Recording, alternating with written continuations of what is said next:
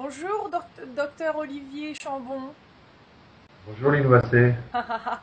C'est bon de se retrouver euh, par Skype et de pouvoir discuter cette fois-ci de, la NDE, euh, Near Death Experience, et de tout ce qui est en fait euh, des personnes qui ont expérimenté la mort, qui, qui, l'ont vécu et qui sont revenues, qui en ont témoigné. Est-ce que vous pourriez nous parler de cet intérêt que vous avez et qu'est-ce qui se passe et qu'est-ce qu'on en apprend?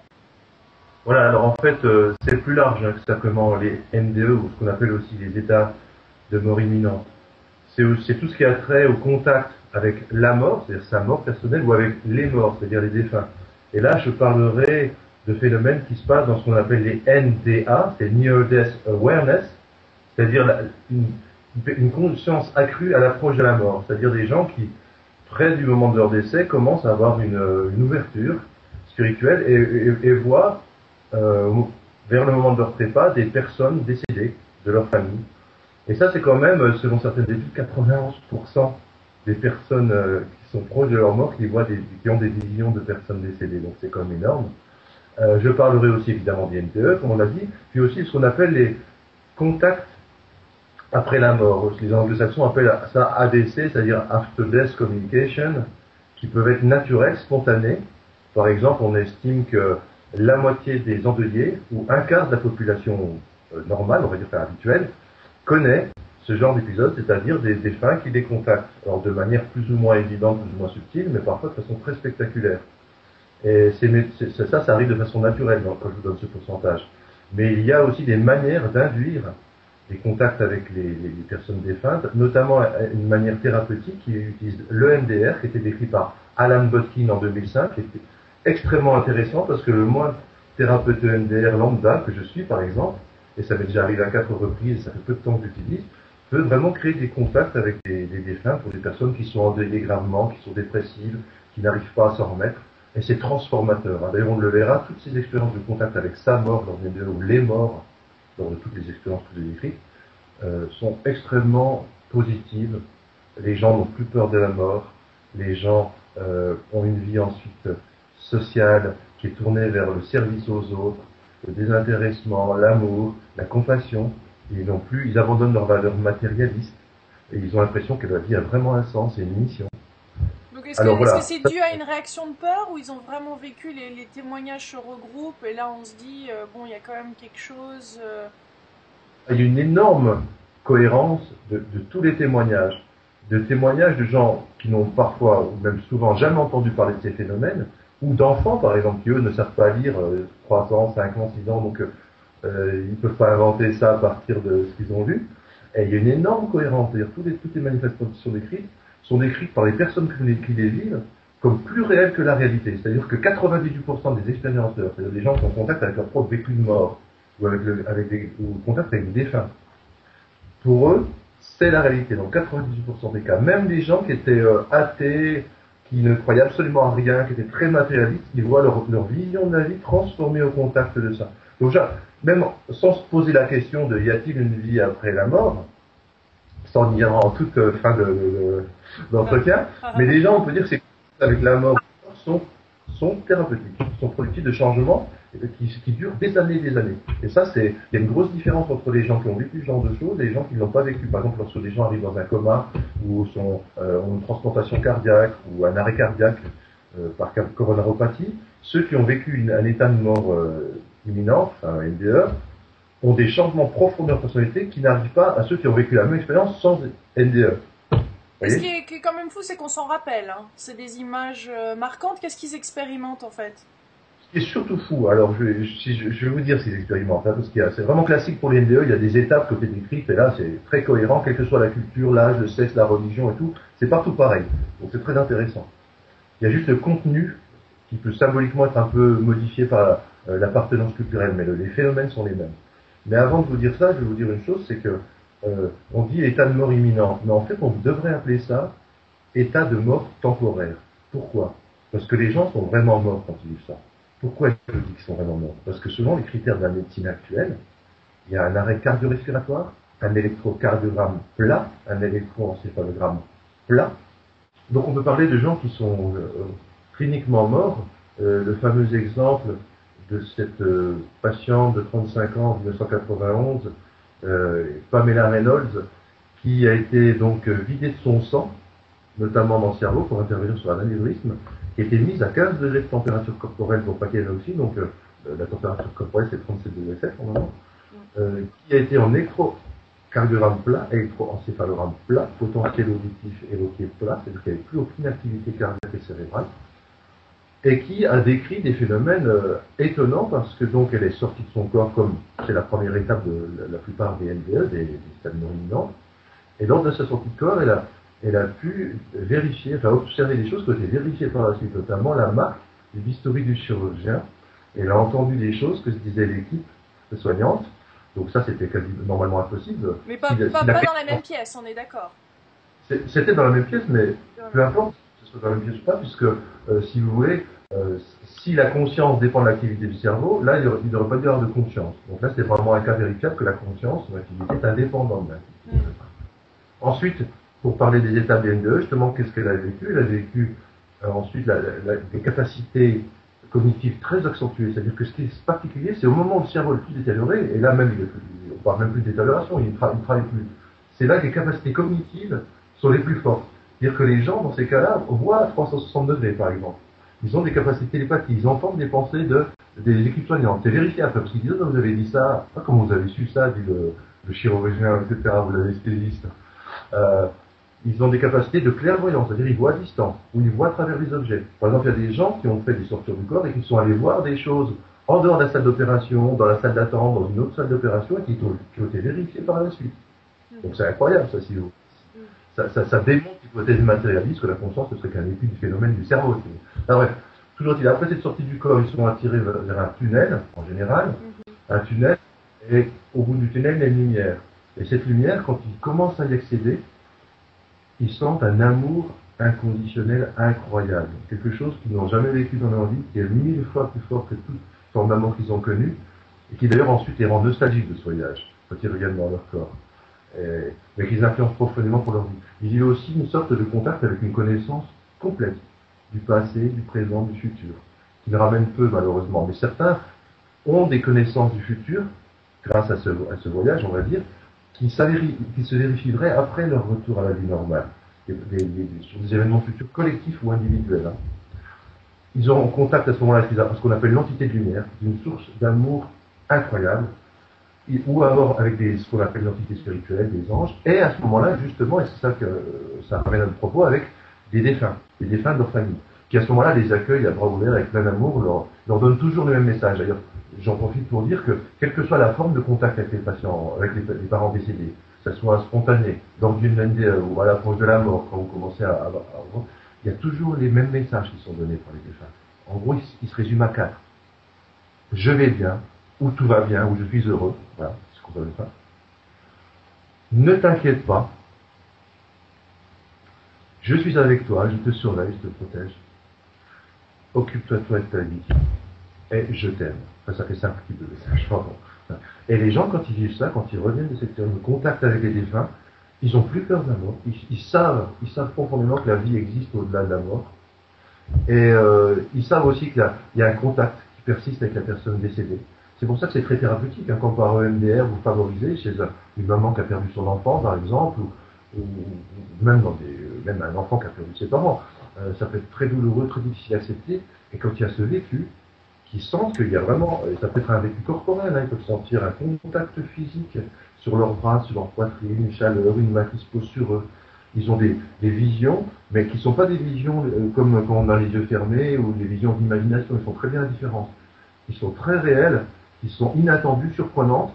Souvent, alors ça c'est un autre aspect du contact avec les défunts. Les défunts peuvent donner des informations que les, que les expérienceurs, les personnes qui vivent le contact, ne connaissaient pas et qui sont vérifiées après. Par exemple, il y a des défunts qui disent euh, j'avais caché telle somme d'argent à, tel endroit. Euh, c'est ça quand même. J'avais une police d'assurance, je l'ai mis dans le tiroir à droite de la commode, il faut que je te dise parce que tu vas pouvoir toucher quelque chose.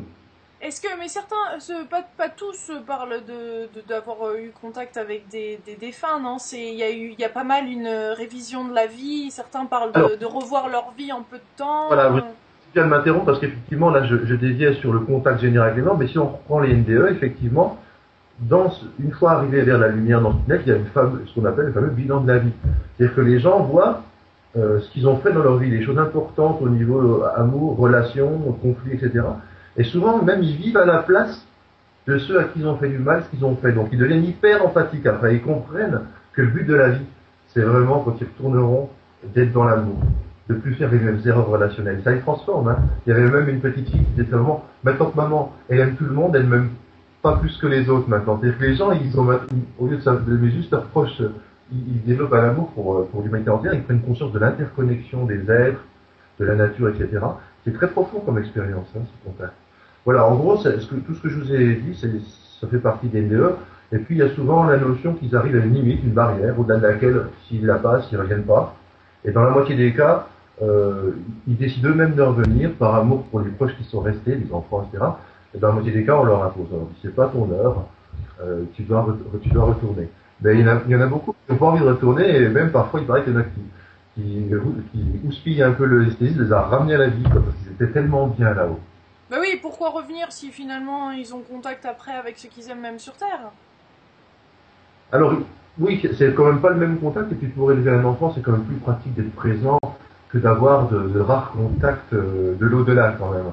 Et puis aussi, surtout, ils s'aperçoivent qu'ils ont une mission sur Terre. La plupart des gens s'aperçoivent qu'ils sont pas mis pour rien dans de ces contacts. Ça leur est révélé soit directement, soit c'est une intuition très profonde. Et après, ils essayent de vraiment donner à leur vie une nouvelle tournure. Ils abandonnent les valeurs matérialistes. Et, pour eux, la vie a, vraiment une valeur. Par exemple, les gens qui sont suicidés et qui ont fait des expériences de mort imminente, après cette expérience, n'ont plus envie de se suicider.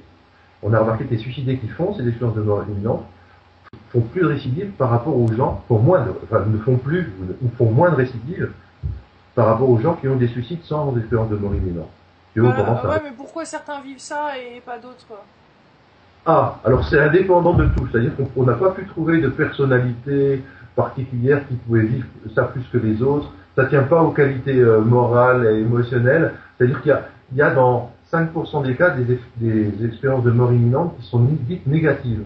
C'est-à-dire que là, les gens ne voient plus des, paysages paradisiaques, c'est une composante que je vais vous dire, n'ont plus de contact avec des anges, avec de l'amour, mais traversent des paysages plutôt infernaux. Et euh, quand ils font leur revue de, leur vie, ils ont l'impression d'être jugés, d'être critiqués, alors qu'en général, la revue de la vie dans les NDE, c'est en présence d'une personne, d'un être, d'une qui est bienveillant, compatissant, qui pardonne. Parce que le pardon aussi est quelque chose de très prégnant dans le contact avec les morts ou avec la mort. Par exemple, quand il y a des conflits qui n'avaient pas été résolus et que la personne fait un contact avec une personne décédée, soit si elle avait fait du mal à cette personne décédée, la personne décédée pardonne, soit si c'est la personne décédée qui avait fait du mal, il semblerait que le vécu dans l'au-delà lui a fait prendre conscience de ses erreurs et qu'il dit à l'autre, je suis désolé de ce que je t'ai fait, je te demande pardon, etc. Euh, c'est impressionnant. Donc, bref, pour revenir aux NDE négatifs, ils sont rares, les gens n'ont pas trop en parler, puisqu'on, la littérature, on dit toujours c'est super, donc si vous vivez ça, vous vous sentez un peu décalé par rapport aux autres, mais on estime 5%. En fait, c'est pas lié à la personnalité, c'est-à-dire que euh, on, pensait à un moment que les gens qui s'étaient suicidés vivaient forcément des NDE beaucoup plus que les autres. En fait, non. Pas plus que les autres. Et euh, il semblerait que ça soit un peu lié, à, un peu comme les psychédéliques, hein, quand on prend des, des, des, substances psychédéliques, euh, ça peut être une expérience mystique très forte, une expérience de mort, mais aussi une expérience infernale qu'il faut traverser pour ensuite accéder à, plus haut. Donc ça, ça doit être un peu comme ça, c'est qu'il y a aussi des gens, même dans les NDE négatives, qui en tirent profit, qui disent ah d'accord j'ai compris mes erreurs, j'ai compris ce qu'il faut plus faire, j'ai pas envie de ça, ils changent de vie. Donc... Mais souvent c'était, c'était, ça s'est passé pour des personnes qui ont quand même eu des schémas difficiles, voire même qui avaient aucune croyance euh, du tout. C'est, pas plus fréquent chez des personnes euh, comme ça? Négatives Négatives et, et qui n'étaient pas du tout croyantes. Euh, non non, ça n'a rien à voir. Non non, non non, ça n'a rien à voir au contraire, quelqu'un qui peut être dans un, état d'esprit très déprimé, suicidaire, peut vivre une NDE excessivement positive, au contact de l'amour. Oui, oui, oui, non, euh, justement, il vivrait une expérience très positive qui, les bouleverserait, qui les changerait positivement. C'est ce que je veux dire, mais apparemment, il y a plusieurs témoignages de personnes qui étaient non croyantes avant justement, qui expérimenteraient plus une NDE. Euh.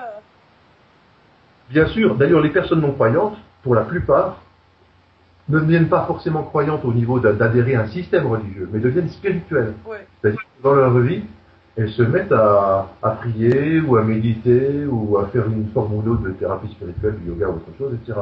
Ça les transforme à ce niveau-là, Mais est-ce que c'est c'est euh, dans des moments de donc pendant le coma plus particulièrement alors, quand, on, quand on est en période de coma, c'est ça qu'on est en train de vivre ou c'est vraiment qu'est-ce qui se passe euh Alors non, il y a tous les comateux, malheureusement, on va dire, ne, ne vivent pas ça. On, on estime que 20% des NDE surviennent dans des états ordinaires de conscience, c'est-à-dire ça peut vous arriver là maintenant. Ah bon? Oui, c'est assez étonnant. Ou alors lors des d'autres états modifiés de conscience, c'est-à-dire notamment lors du sommeil, ou lors d'une méditation profonde, ou en hypnose. Donc vous voyez, c'est pas forcément lié à l'imminence de la mort physique, au danger réel. Ah C'est intéressant à savoir. Il y a aussi des NDE qui, qui interviennent alors que le corps physiquement n'est pas en danger, mais que la personne pense qu'elle va mourir. Par exemple, quand vous êtes euh, en train de vous noyer, que vous pensez que vous allez mourir, qu'un surfeur vous sauve au dernier moment, eh bien vous vivez la NDE alors que pour l'instant votre corps n'était pas encore en train de se noyer, n'était pas en hypoxie, etc. Vous voyez Ils appellent ça des fear death experience, des expériences peur de la mort. Mais ça revient, ça donne les mêmes. mais, mais euh, en moment de méditation ou de est-ce qu'on vivrait ça ou ça s'appelle différemment dans le coup? Ah ben, ça s'appelle des NDLE, c'est-à-dire Near Death Like Experience, des, des expériences proches des morts imminentes. Vous voyez, il y, a, un- il y a un nom pour tout dans ce domaine maintenant, parce que ça commence à être bien connu. hein. Mais euh, alors, ce qu'il faut savoir aussi, c'est que ça veut dire que si on regarde tous les phénomènes qui ont pu être vérifiés, par exemple, un autre point commun à tous ces contacts avec les morts, c'est qu'ils peuvent être partagés par Mhm. des personnes limitées. Par exemple, quand, un- quand quelqu'un qui est proche de mourir a une vision de sa mère qui vient l'accueillir, mais il n'est pas encore mort, hein, il voit ça, les proches, s'ils sont particulièrement empathiques, peuvent vivre la même vision. Ce qui prouve que c'est pas une hallucination, parce que forcément une hallucination, ça vient que de votre cerveau, ça ne peut pas être partagé. Et ça, on retrouve ça partout. C'est-à-dire que, par exemple, des proches de personnes qui, qui sont mortes, enfin, ou qui sont dans une expérience de, de- de NDE, peuvent avoir la vision de NDE. Et de même, pour les after death communication, les contacts euh, avec les morts, par exemple en NDR, les thérapeutes qui sont assis dans la salle, qui ne font pas le NDR, mais qui sont assis, peuvent voir ce que voit la personne qui est en NDR et qui a un contact avec les morts. Ça, ça a été décrit dans tous les cas. Ça c'est des médiums, c'est des docteurs qui font ça ou des médiums? Non, c'est vous et moi.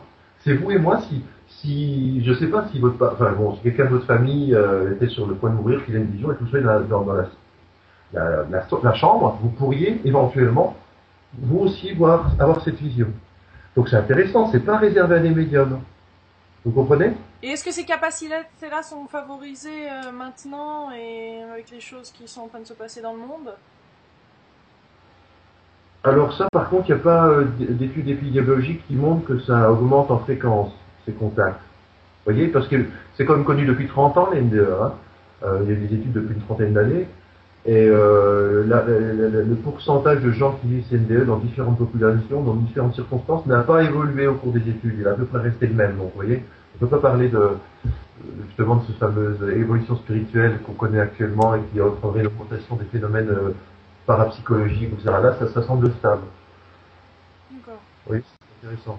Et donc, euh, en fait, on pourrait euh, apprendre à communiquer avec des morts. C'est ça que vous êtes en train de nous dire, euh, tous, chacun, là, présentement. Alors, il y a, et alors, il y a plusieurs façons de communiquer avec les morts. Alors, soit il faut attendre sa propre mort, donc là, peut-être un peu, vous savez, la- l'approche de sa propre mort. Soit se mettre dans un accident pour vivre un coma, ce qui n'est pas non plus terrible. Non.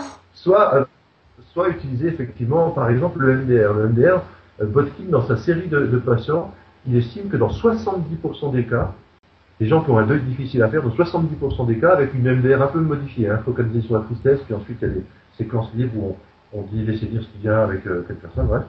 70% des patients peuvent vivre ce contact avec les morts.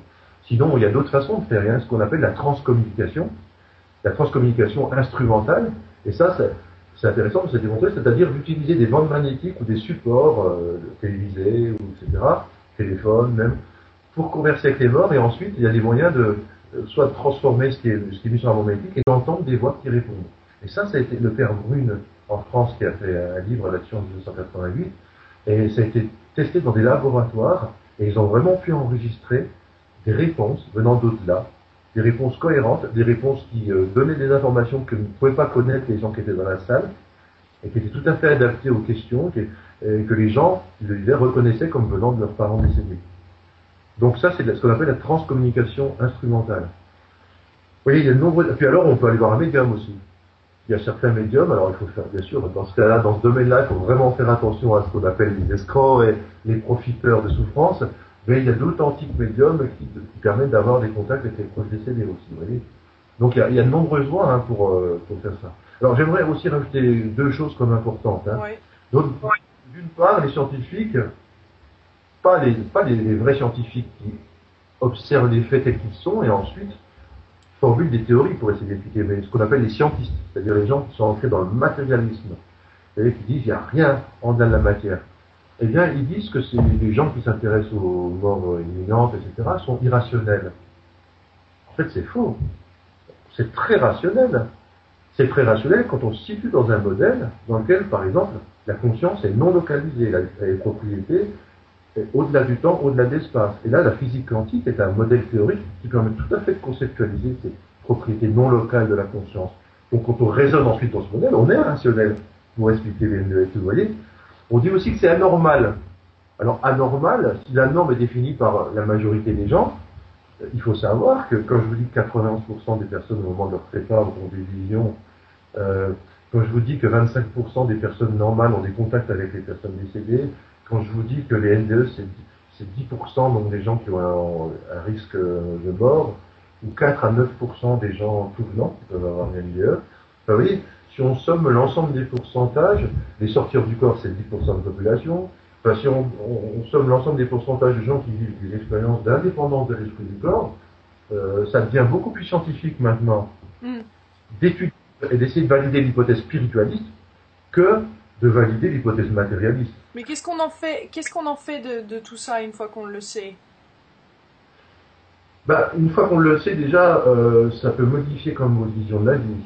Je veux dire, quand vous savez euh, que la vie euh, ne s'arrête pas au moment de votre mort, qu'au contraire, la plus belle partie de votre vie se situe après la mort, enfin, quand vous avez trouvé toutes les possibilités de votre conscience, parce que c'est ça que les gens, ils, disent ça comme un retour à la maison, retour au corps, le petit moi qui rejoint le grand moi. C'est ça qu'ils vivent hein, quand ils ont ces échanges de contact avec les morts, avec mm. la mort. Et, ça, c'est important de savoir, parce que ça donne une autre vision de votre vie, un autre sens à votre vie. Alors, après, je vous dis, euh, vous pouvez, euh, ce que, tout ce que j'aime raconter, ça peut donner de l'espoir à ceux qui ont vécu euh, une perte irréparable et qui ont l'impression d'être déchirés, de ne plus avoir aucun contact avec la personne qui leur manque. il faut, le fait de savoir qu'elle est en contact avec eux, qu'elle veille sur eux, qu'elle les aime, qu'elle leur pardonne si, besoin est, et qu'il y a des moyens, comme le MDR ou les autres moyens que je vous ai indiqués, pour rentrer en contact s'il y a vraiment besoin, ça peut être comme un, soulagement.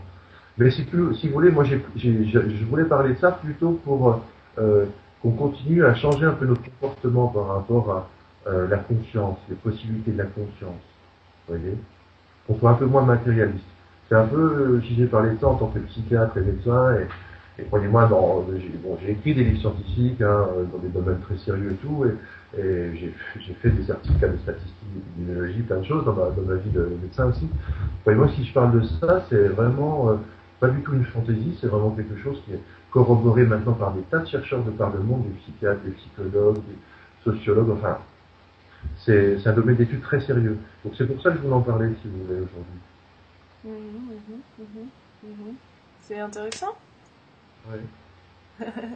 Donc il y, aurait plus que la matière. oui, ça, ça, je sais que vous le savez, mais bon. non, non, allez-y, parlez-nous de ça. J'adore quand vous en parlez. Particulièrement de ça. Vous avez, euh, vous avez une énergie qui est absolument magnifique quand vous en parlez. Donc, euh, allez-y, allez-y. J'avais abordé ce, ce, phénomène par le biais des, substances psychédéliques. Hein. Vous savez que j'avais fait une vidéo avec vous sur euh, le, mon livre, là, le, qui s'appelle la, médecine psychédélique, le mhm. pouvoir thérapeutique. Et il y a notamment dans, la, dans, les psychédéliques des substances comme la kétamine, l'iboga ou, ou l'ayahuasca qui, qui, qui, créent des expériences de NDE aussi. Hein. Ça j'ai oublié de le dire, mais c'est une des manières aussi de vivre ça. Et qui, créent, qui peuvent créer des, contacts avec des personnes défuntes hein, aussi.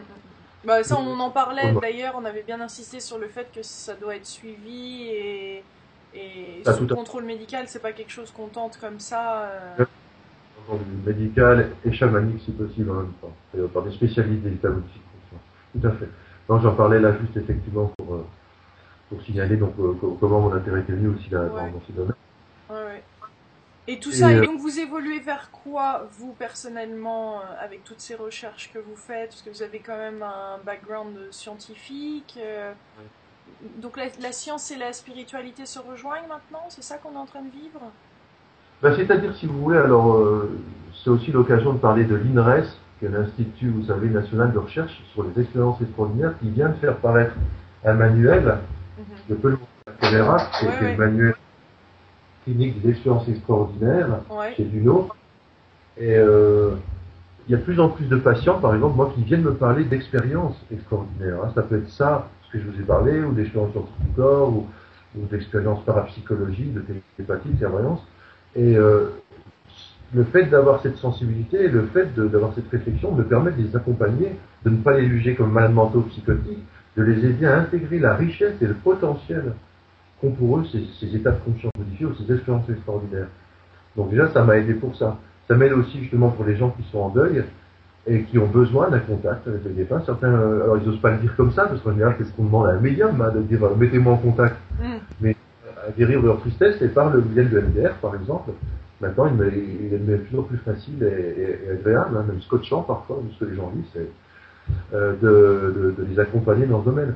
Ce qui est intéressant aussi de savoir, c'est que les, les gens ont eu des expériences de contact avec des défunts où et des femmes leur dit parfois des choses auxquelles ils ne s'attendaient pas du tout et même qui étaient contraires à leurs croyances et leurs opinions. Donc c'est pas seulement ce que les anglo-saxons appellent la wishful thinking, c'est-à-dire euh, la pensée, il nous arrive ce qu'on pense parce que dans notre inconscient on tu as l'expérience qu'on a envie de penser. C'est pas ça. Parfois les gens sont très surpris de ce qu'ils entendent.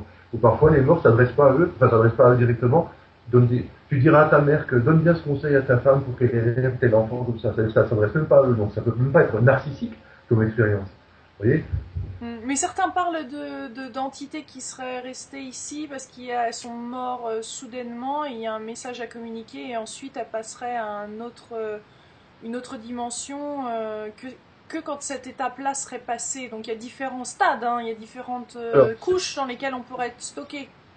C'est vrai qu'il y a à la fois des, hypnothérapeutes, par exemple une dame qui s'appelle Fiori qui a écrit un livre là-dessus sur comment par hypnose aider les, les gens qui, qui sont un peu infestés par des, morts qui n'ont pas voulu partir et qui, qui infestent l'esprit de ceux qui restent, les aider à partir. Mais c'est le rôle des chamans, ça, hein, des, le travail, ce que appelle le travail de psychopompe. C'est-à-dire quand des âmes sont restées collées dans, le monde intermédiaire, ne veulent pas aller vers la lumière ou, ou accomplir leur destinée, qui viennent évoluer, d'apprendre des choses hein, après leur mort, les chamans aident l'âme à, à s'en aller. Vous voyez? Mais ça, Donc on n'est pas forcément en communication qu'avec ceux-là euh, quand euh, dans vos expériences à vous, c'est pas forcément ces personnes-là, c'est ça peut être euh, à tout niveau. Dans l'immense majorité des cas, les, contacts avec les défunts sont, sont, des défunts qui, qui ont traversé la, la qui, sont dans l'autre monde et qui sont vus en général, même la plupart du temps, comme heureux, en très bonne santé, plus jeunes que ce qu'ils étaient au moment de leur mort, rayonnant de lumière et de bonheur. Vraiment. Et ça, c'est justement pas le cas des âmes qui seraient restées un peu euh, collées euh, dans un monde intérieur. Mais ce que je comprends un peu moins, c'est le fait de. On dit qu'on les reconnaîtrait, mais est-ce qu'ils ont la même enveloppe corporelle? Parce que certains disent qu'une âme va traverser plusieurs corps. Alors, comment ça se passe quand on revoit cette âme, quand on la revit ou quand on est en cette présence euh, divine on, la reconnaît vraiment physiquement avec sa silhouette Ou c'est parce que c'est une âme, c'est une luminosité, on reconnaît l'énergie de cette personne? Non, quand les gens revoient les personnes défuntes, ils les voient euh, telles qu'elles étaient, mais je vous dis en général en bien meilleure santé et plus jeunes qu'au moment de leur mort. Et parfois, ils les voient même dans, dans les habits qu'elles avaient ou dans leurs habits préférés. Euh, donc euh, oui, alors ou d'autres fois, ils les voient, ils les voient effectivement juste dans un corps de lumière, mais ils reconnaissent bien leur visage, leur regard, leur façon de parler. Les patients disent ça, c'est sûr, c'est c'est tout à fait ça, façon de parler. Vous voyez ce que je veux dire? Euh, Donc non, non, les, gens reconnaissent, il y a une sorte de mais est-ce que cette reconnaissance est au-delà de, de, ce côté physique? C'est ça que j'ai du mal à comprendre parce que finalement. Alors il y a des contacts avec les personnes décédées qui ne, procèdent pas de vision. C'est-à-dire que ça peut être juste des sensations de présence. Ah, j'ai l'impression qu'il est là. Ou ça peut être des sensations kinesthésiques. J'ai senti son toucher, il m'a pris les épaules, je, savais que c'était lui. Ça peut être des, des voix, les gens entendent la personne leur parler leur donner des conseils, leur dire qu'ils l'aiment, que tout va bien pour eux, etc. Tout ce que je vous ai dit, mais sous forme de voix. C'est, pas toujours des visions, hein. on est bien d'accord. Donc dans ce cas-là, il n'y a pas de question de, de reconnaître ou non le corps de la personne. C'est vraiment un vécu de contact subjectif avec le défunt. Donc on dit contact subjectif, ça peut être dans toutes les modalités sensorielles possibles. Et ça, et, ça peut être un contact télépathique. Hein. Souvent, les gens, moi en MDR, il faut que j'ai fait des, où il y a eu des contacts avec les personnes défuntes, les gens, quand ils parlaient avec la personne défunte, parce qu'ils peuvent leur poser des questions, recevoir des réponses, c'est pas sous forme auditive, hein, c'est sous forme télépathique. C'est comme si c'était dans la tête, c'est comme si on communiquait de façon télépathique. Ça, c'est assez typique aussi. D'accord. Bah, merci beaucoup. Pas conscience à conscience, quoi, on va dire. Ouais, ouais. Non, non, mais c'est clair. Et puis on peut vous contacter. Comment on vous contacte les personnes qui sont intéressées euh?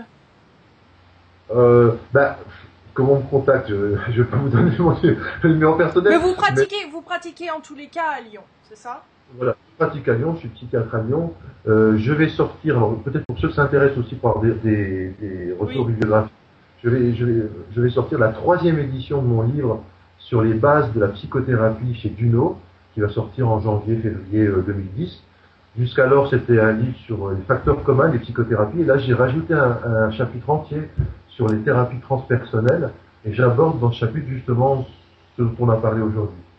D'accord. Donc, une, ressource aussi pour les gens. Il y a un excellent livre que je tiens à citer aussi parce que c'est quelqu'un de très courageux. Euh, le, docteur Jean, Jean-Jacques Charbonnier. Un petit peu plus haut, un petit peu plus haut qu'on voit la couverture. Le docteur Jean-Jacques Charbonnier, ouais. qui écrit un livre qui ose s'appeler les preuves scientifiques d'une vie après la vie. Les preuves scientifiques d'une vie après la vie. Et il en donne, enfin, il en cite beaucoup dans ce livre. Et ce, monsieur est anesthésiste depuis plus de 20 ans. Ah. Et croyez-moi, il, a eu bien des soucis pour avoir osé faire ce qu'il a fait. Il a eu des, menaces de mort. Il a eu des accusations de pédophilie qui étaient envoyées à son hôpital, alors que c'était évidemment tout à fait fausse.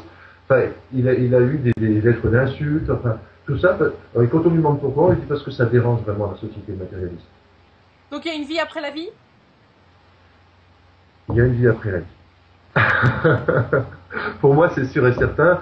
À travers différents états de conscience, j'ai vécu des choses. Et à travers aussi des, contacts que j'ai vus chez mes patients, des, témoignages des uns et des autres. Parce qu'il faut savoir que tous les gens qui témoignent sont très souvent des gens totalement dignes de confiance, qui n'ont rien à y gagner à raconter ça, qui ont les épaules, euh, enfin les pieds bien sur terre et les épaules solides dans la vie, qui sont enfin, ils sont pas tous médecins, etc., psychiatriques mais ils ont des professions euh, hmm. il faut vraiment avoir la tête sur les épaules.